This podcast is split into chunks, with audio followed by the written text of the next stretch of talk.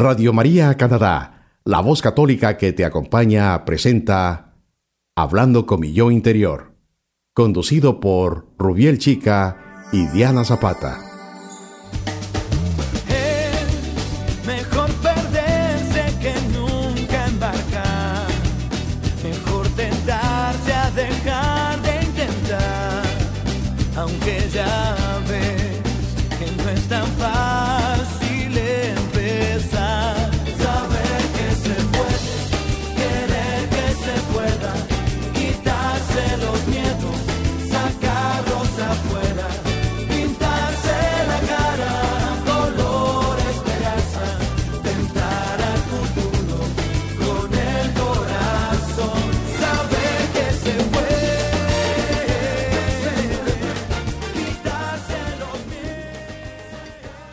Bienvenidos a un nuevo episodio de su programa Hablando con mi yo interior.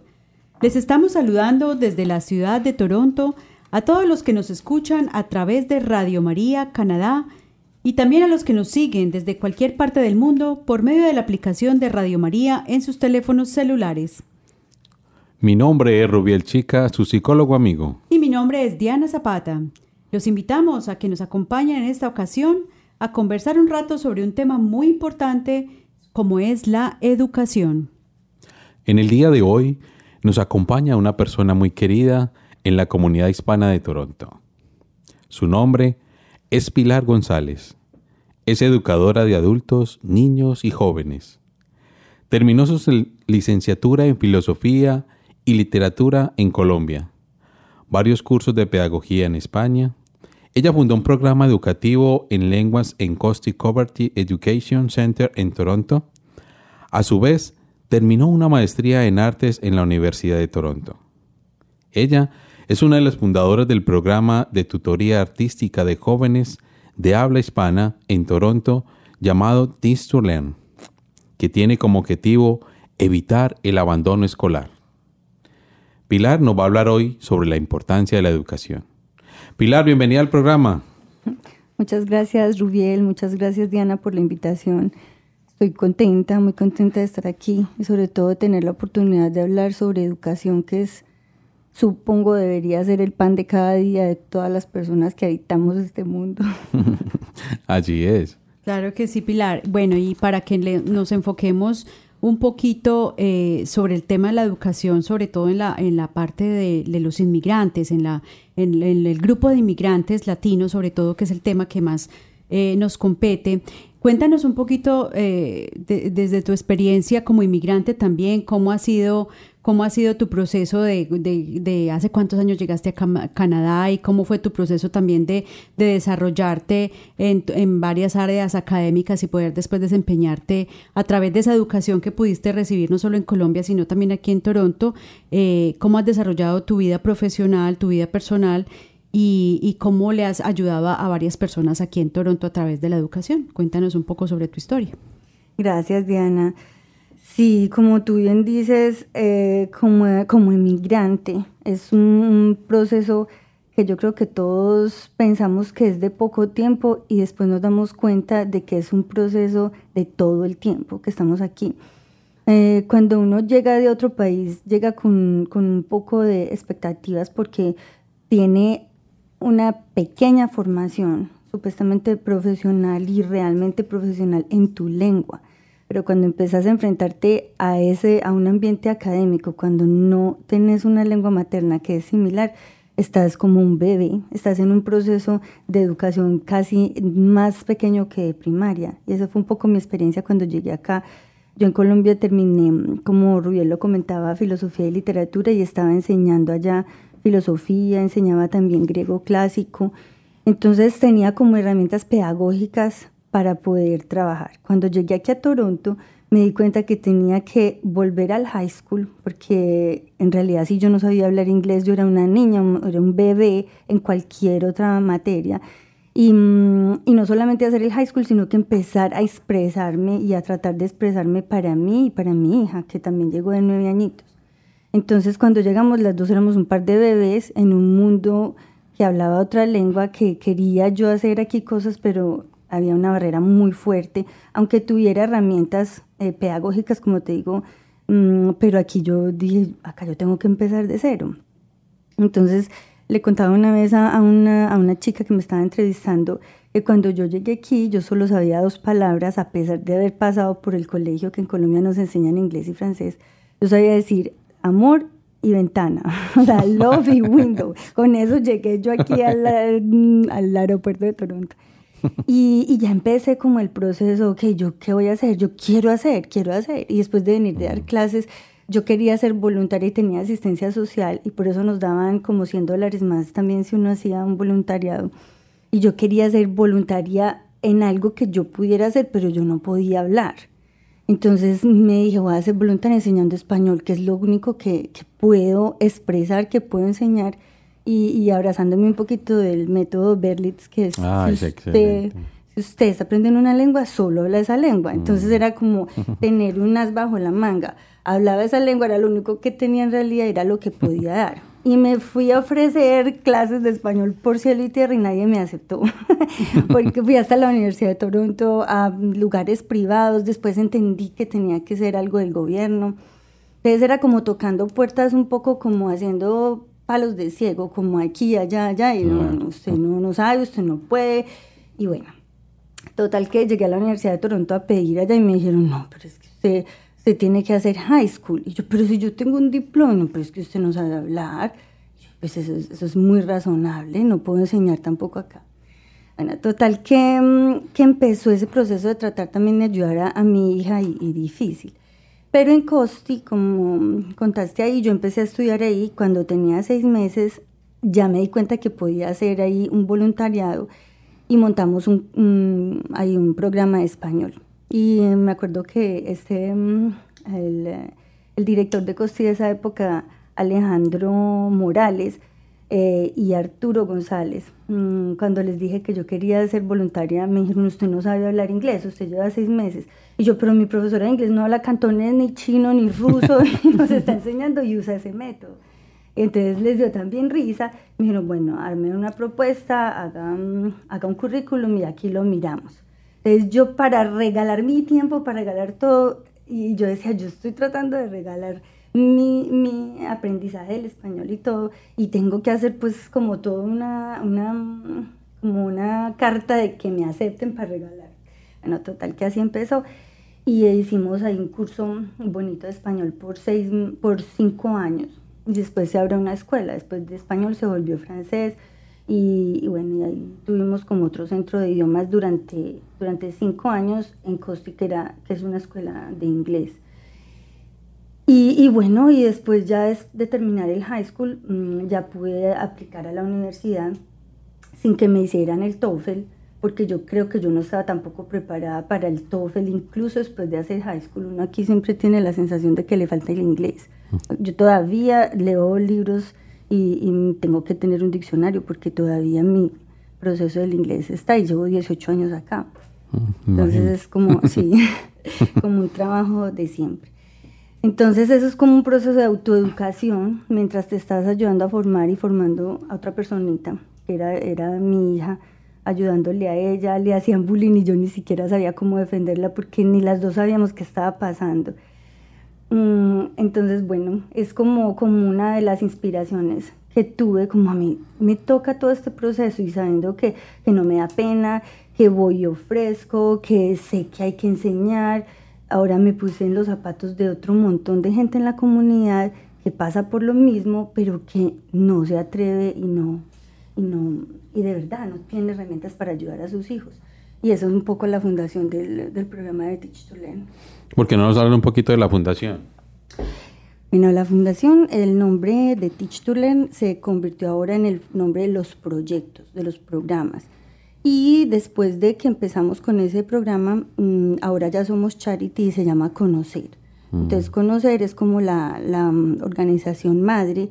Teach to Learn son los proyectos que son más viejitos, porque empezamos unas mamás, tres mamás con hijos, todas tres, pues tres eh, mujeres eh, colombianas.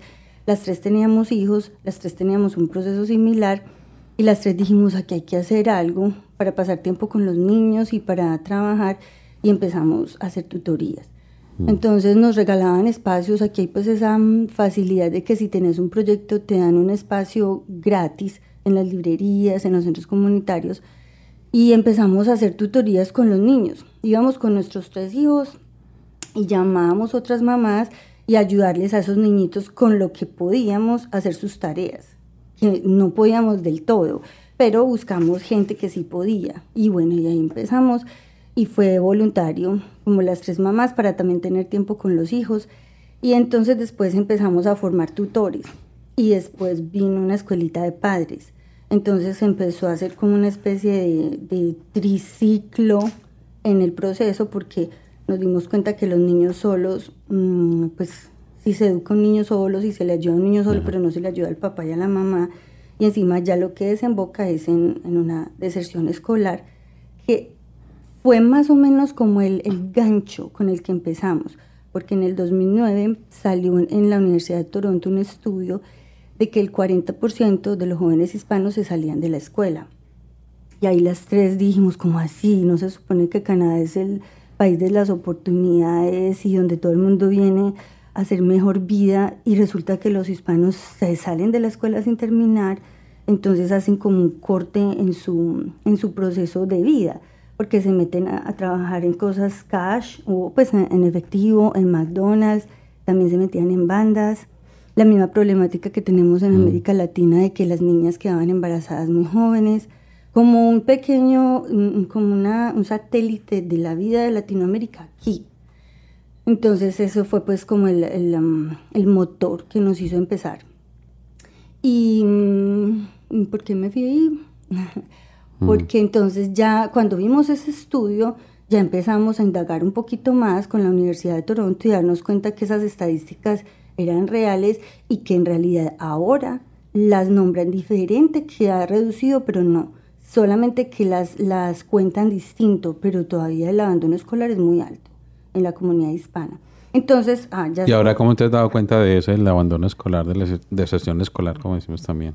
Porque con las estadísticas de, mm. Toronto District School Board ya dicen que no, que ha reducido al 30%, pero es porque entonces ya Nada, no ha reducido nada. Claro, y ya no cuentan la comunidad hispanohablante como todos los inmigrantes de primera categoría. Por ejemplo, mm. los hijos de los que emigraron que hablan eh, español. Ahora cuentan solamente Solo cuentan estos, pero los que nacieron aquí de familias hispanas ya no los cuentan porque los consideran como canadienses, entonces salen de la estadística, ah, pero salen de la, de la escuela igual. Como cambian como un poco las maneras de contar, pero la problemática sigue y sigue y sigue grande. ¿Y qué están haciendo entonces ahorita en, en Toronto, por ejemplo, qué hacen para prevención de la deserción escolar o no hay prevención? Pues imagínate con usted, nuestro querido alcalde, lo que estamos haciendo ahora es cortando posibilidades de cualquier proyecto. Pero en esa época, en el 2009, hubo como un boom de proyectos, especialmente mm. iniciativas de la, de la comunidad hispana. Más o menos saltaron como siete, ocho proyectos. Em, estaba la Casa Salvador Allende, otro que se llama Proyecto Latino, olas de, de ambas universidades, mm. York y, y, la Universidad de Toronto, diferentes. Eh, nosotros, de los que más o menos han sobrevivido, que yo sepa, dos o tres. Mm. Eh, porque es difícil trabajar con los jóvenes. Los jóvenes eh, es una como una población donde tenés que tener mucha paciencia. los niños los llevan al programa, los papás ni van, pero los jóvenes tienen la libertad de ir y salir. Entonces a veces prefieren estar eh, haciendo diferentes cosas que asistir a un programa que los oriente. Entonces claudicaron más o menos seis de esos programas, seamos poquitos. Y, mm, y, en este momento es pues lo que se está haciendo. Hay programas de dropout, que quiere decir que los chicos llegan y salen, van al programa, van a los talleres y salen.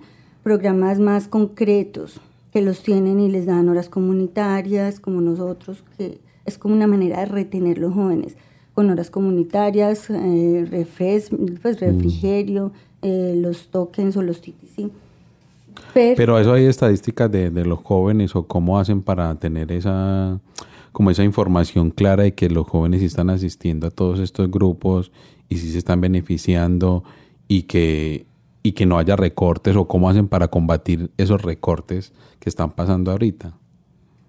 No, para combatir los recortes, Rubiel, no, no se puede, pues no hay nada que hacer. Por Mm. ejemplo, ahorita con los recortes que hubo, eh, habían muchos programas de, de ayuda a los niños y después de que te recortan, puedes hacer marchas, hacer peticiones, firmar eh, hojas. Y sí, la gente se pronuncia, pero realmente después del corte no, no, no ha pasado nada. Nosotros teníamos tres programas de tutorías que atendíamos a 30 niños por escuelita, tres escuelas, o sea, 90 niños. 90, La mayoría hispanohablantes, pero Sí. también habían de otras comunidades. Cortado el programa. On Your Marks, que es un programa de mm, Working Women, ellos atendían como 400 niños Mm, cortado ese programa y no, no hay manera. Entonces lo- las organizaciones estamos buscando fondos por otros lados, pero ya no de la provincia, porque ni del school board, porque mira, están cortando a los profesores, mm, están claro. mm, quitando los puestos a los profesores. O sea que ahora se, se buscan más es como donativos de empresas privadas o de particulares que quieran apoyar estos proyectos. Sí, ya se hacen, estamos como buscando, haciendo paquetes de sponsorship, que es eh, una figura que también aquí es como muy saludable en la comunidad, porque si, si tú donas, por decir algo, 100 dólares, después en tus taxes el gobierno te devuelve 75. Entonces terminas donando realmente 25 dólares de tu bolsillo, pero el gobierno ya es el gobierno federal, mm, termina donando los 100 completos. Entonces, todavía hay que educar un poquito a los donantes en ese, mm, en ese aspecto, porque no todos sabemos eso. Claro. Pensamos que se van los 100 dólares del bolsillo y 100 dólares son un montón de plata pues para, para cualquiera. Pero, por ejemplo, organizaciones o, mm, o empresas grandes pueden donar, se les da como, como el, eh, el- lo que se les retribuye es hablar de ellos, ponerlos en el logo de toda la mm, publicidad que hacemos. De todas formas, siempre son organizaciones pequeñas, pues, y no, no somos ni, ni CIBC, ni Salsa en San Clair, ni, esas Sí, cosas Son que están... eventos muy masivos. Son eventos masivos, nosotros somos pequeñas cositas que estamos metidos ahí en las escuelitas, que no, que no hacemos eco en teoría, pero que a la hora del té... no Pero hay- es que eso es un eco grandísimo que se está haciendo así sea poco, pero eso hay que seguirlo rescatando y hay que seguir luchando por eso. Sí, y haciendo, cambiando la vida de los Claro. niñitos. Imagínate, y de las familias en realidad, porque Y de las familias, claro. A un niño se le reduce el estrés de la tarea y Sí. mira toda la vuelta que da. El niño pasa rico en la tutoría, hace la tarea, termina su tarea, se siente completo, tranquilo, llega a la casa, el papá llegó cansado y la mamá de dos trabajos mínimos que tiene la gente en nuestra comunidad, no tienen que ayudarles Con la tarea. Con la tarea y que no saben, además, porque Eso, muchos papás y a no veces saben no inglés. se enredan con las palabras, Entonces, con se todo. se y si en matemáticas, peor. Sí. Ahí se reduce el estrés de los niños, de los papás y ya después también de la carta que llega del colegio, que son cartas ya más suaves. Entonces hay como todo un trayecto saludable, que al contrario es, el niño no sabe hacer la tarea, la profesora le manda la nota al papá, el papá y la mamá ni la leen porque no la entienden. Entonces el niño llega con una nota mala, entonces el papá se estresa, la mamá se estresa, estresan el niño, el niño ya no quiere ir a la escuela, la profesora dice que es un mal estudiante y es una cosa caótica solamente por la imposibilidad de hacer una tarea Claro. de grado 6 a 9, que son cosas muy sencillas para los que saben, pero para los que no saben. Y es importante reconocer también que eh, pues casi todos nosotros como inmigrantes en algún momento eh, llegamos pues con cierta dificultad eh, en, la cuestión del idioma inglés. Y, y, pues muchos eh, durante el tiempo van aprendiendo más que otros, otros lo cogen bien, otros no logran nunca aprenderlo, otros a medias. Entonces para los que son padres es bien difícil, sobre todo porque se están enfrentando a medios donde, donde la comunicación en, la lengua materna es casi que nula, es decir, con los profesores, con los padres de los otros niños, los niños eh, casi siempre nacidos acá o, o, vinieron muy pequeños, entonces aprenden el idioma muy fácil. Entonces, ¿qué, qué, qué estrategias o qué programas han desarrollado ustedes para, para también ayudarles a esos padres? O, o básicamente ustedes se basan es en la ayuda a los niños, directa a los niños. No, Diana, y gracias por llevarme con tu pregunta a, a estos otros dos aspectos, y es que después de que nosotros empezamos con los jóvenes, porque era el, el escándalo, pues, el dropout de la escuela entre los jóvenes hispanohablantes, o sea, adolescentes. Pero después nos dimos cuenta de que los niños empezaban ese proceso de dropout desde pequeños. Entonces era, por lo que les acabo de contar de las tareas, los niños empiezan a cansar y a ver que la escuela es un enemigo más que mm, como un lugar donde ellos se están formando.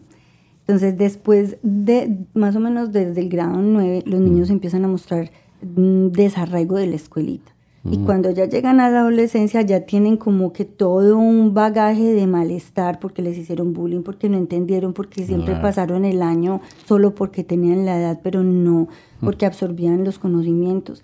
Entonces ya se rompe la etapa, es cuando ya están grandes. Entonces ahí dijimos, bueno, vamos a trabajar curativo con los jóvenes, preventivo con los niños, haciendo estas tutorías. Y después nos dimos cuenta, los niños solos son una isla necesitamos trabajar con los padres. Y ahí es donde también, eh, qué rico ver por aquí a Carlos Góngora, porque un apoyo así desde el principio con una escuelita de padres. Y mm. conseguimos fondos de Trillium. Ahora me decías, ¿qué hacíamos con los fondos? Hay organizaciones privadas que también son privadas. Bueno, y Trillium es del gobierno, pero no es federal. Entonces no está ahorita obligada por nuestro querido alcalde. Entonces con Trillium conseguimos fondos para trabajar con los papás hemos trabajado seis años con los mm. papás. Primero un grande tres años y después con Leilo, otra organización, otros tres años. Y entonces a trabajar con los papás. Bueno, ¿cómo le vamos a ayudar a estas personitas que están pequeños y que necesitan hacer la tarea, que necesitan enfrentar el bullying? ¿Cómo les vamos a ayudar con nuestro idioma español? Y a buscar estrategias, a darnos cuenta que las escuelas, y ahora Diana decía que hacíamos, darles a conocer a los papás, las escuelas aquí tienen eh, traductores gratuitos, pero nosotros no sabemos. Los padres no saben eso, muchos no sabemos. Entonces, cuando vas a ir a la eh, entrevista con el profesor para hablar de tu hijo, puedes tener un traductor gratuito eh, todo el tiempo de la entrevista. Muy pequeño porcentaje de los padres lo saben. Entonces, ¿qué hacen? Más bien no van a la escuela, no les se enteran, les da temor, no se enteran de lo que pasa con los niños. Y los niños sagazmente, cuando le mandan la nota al papá, no se la muestran, o a la mamá no se la muestran porque dicen, ¿para qué le vamos a decir si no entienden? y mejor que no vaya para que no sepa cómo estoy. Entonces los papás tienen como un gap o como una separación entre la comunicación del niño, el profesor y ellos. Que eso va, va llenando el, el saco de motivos por los cuales los niños se desencantan de la escuela. Porque eso también nos lleva a que muchos de los profesores ahorita de estas escuelas hasta se pueden aprovechar de eso y coger a un niño y decir que, que tiene eh, problemas de aprendizaje por el mismo solo idioma. Que ha pasado que, por ejemplo, o que tiene hiperactividad porque no habla el idioma, o muchas veces lo dice entre comillas, que ellos no lo diagnostican, pero dicen que tiene autismo también. ¿no? Se han encontrado con eso también desde lo que ustedes hacen. No, totalmente. O solamente porque un niño no habla la lengua, ya lo Problemas de aprendizaje. Problemas de aprendizaje. o problemas de atención. Sí, y no lo inscriben en los programas de ISL de enseñarle mm. inglés, sino en un programa de incapacidad cognitiva para, mm, para trabajar. Entonces, lo que hacen es que ya lo inscriben en estos programas que paga el gobierno, ya le hacen un caso al niño y el niño y la mamá y el papá sin saber qué está pasando y empiezan a diagnosticar el niño hasta veces con medicamentos. Y solamente el niño no habla inglés, ese es su único, único problema. Es una barrera grandísima, pues que, que también me he encontrado en consulta y me parece gravísimo. Y no sé desde la parte de, la educación qué hacer. ¿Cuál, esa sería una pregunta nosotros como comunidad hispana, ¿qué debemos hacer frente a este fenómeno? ¿O cómo nos unimos? ¿O, cómo apoyar estos proyectos para que salgan adelante? No sé, ¿cómo? Sí, hay muchas maneras. Por ejemplo, tú que has hecho talleres a, jóvenes y a papás en tu idioma, porque es que yo lo que pienso es que la barrera del idioma nos bloquea a la hora de comunicarnos con también los angloparlantes. Pero si nosotros sabemos que hay un problema y lo buscamos en español y buscamos la ayuda en español por donde, por donde está, se soluciona. Pero es que hay gente que hasta le da miedo buscar. Sí. Yo tengo una anécdota de una, de una mamá de México que un día salimos a, con los jóvenes a comer una pizza después del programa y, me decía, Pilar, vaya, pídale al señor de la pizza la llave para el baño. Y yo, no, Carmen, vaya usted. no, no, me da miedo. yo, ¿miedo de qué? Solo dígale, washroom key. no, no, no, Pilar, no puedo, no puedo. Y yo me quedé pensando, esta mamá no puede pedir las llaves para ir al baño. Y tenía dos niñitos.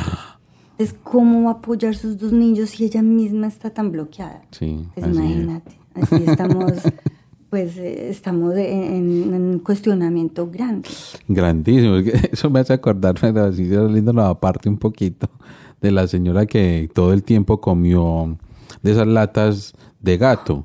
Y ella pensaba que era atún. Como no sabía leer, entonces todo el tiempo comió atún, pero era, era la comida de gato porque no sabía leer. No, pero eso suena jocoso, pero la verdad es, un, es una situación muy triste para, para muchos de, de, los, de nosotros como inmigrantes cuando venimos acá y sobre todo que, no, no todo el mundo tiene la oportunidad o de pronto no, no tienen esa, esa, mm, esa idea o esa eh, emoción que traemos muchos de pronto de o, de investigar, de, de ir aquí, ir allá, averiguar qué es lo que está pasando, cómo me puedo meter o, si hay que cambiar el chip, educarme más, qué puedo aprender. Entonces es importante que le hagamos conocer a través de este programa. eh, me parece muy interesante todo lo que nos has contado, Pilar, porque le- les estamos informando a nuestra comunidad que hay este tipo de oportunidades, probablemente muchos no lo saben aún.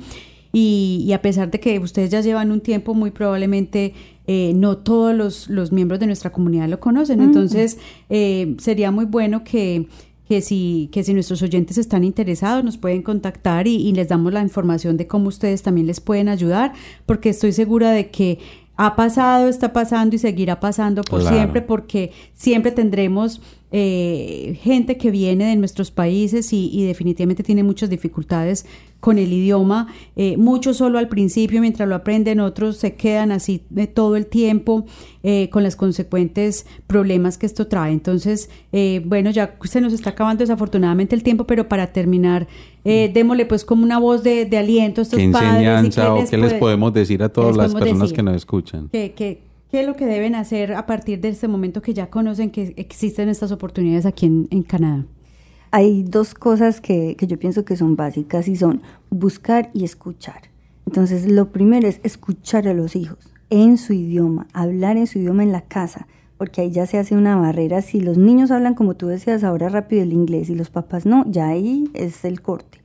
Escuchar mucho a los hijos a cualquier edad, qué les pasa, qué sienten, cómo ven Canadá, cómo se sienten, cómo se ven sus amigos, escuchar y buscar, buscar ayuda. Aquí hay muchos centros comunitarios y uno puede ir y aquí lo entienden como sea. Los centros comunitarios te ayudan a buscar las ayudas. Entonces, buscar y escuchar me parece. Ok. Bueno, Pilar, muchas gracias por compartir todas estas experiencias y espero pues que a los oyentes también lo pongan en práctica, lo escuchen y busquen la ayuda que necesitan. Lo importante es hablar y aquí hay mucha gente que habla español.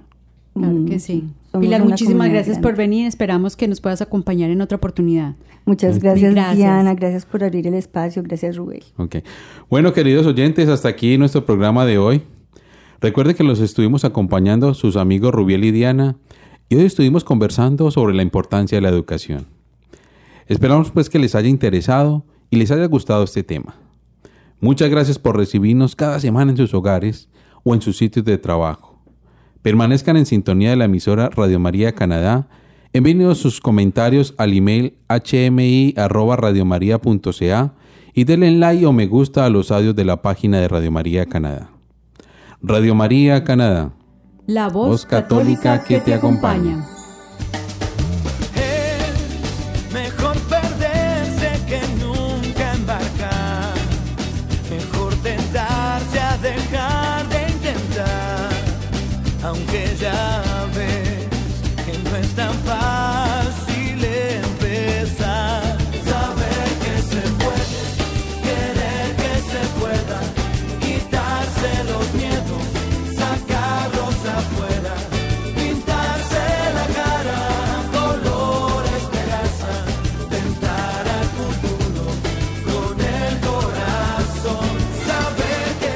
Usted escuchó Hablando con mi yo interior, conducido por Rubiel Chica y Diana Zapata.